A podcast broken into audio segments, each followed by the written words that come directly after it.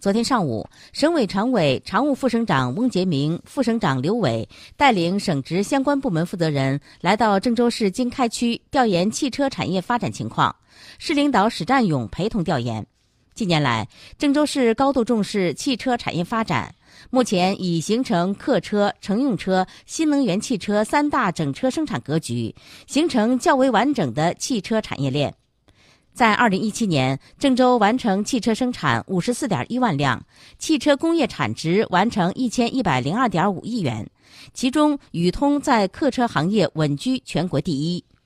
今年二月一号，上汽郑州基地二期项目开工建设，宇通二期、海马第三工厂等项目也在稳步推进。按照规划，郑州将建设面积达二百三十平方公里的汽车城。建成后，在全国成为具有重要影响力的汽车制造基地、新能源汽车研发和生产基地、汽车后市场商贸信息中心。利用十年左右的时间，将郑州打造成年整车产能两百万辆的全国重要综合性汽车产业基地。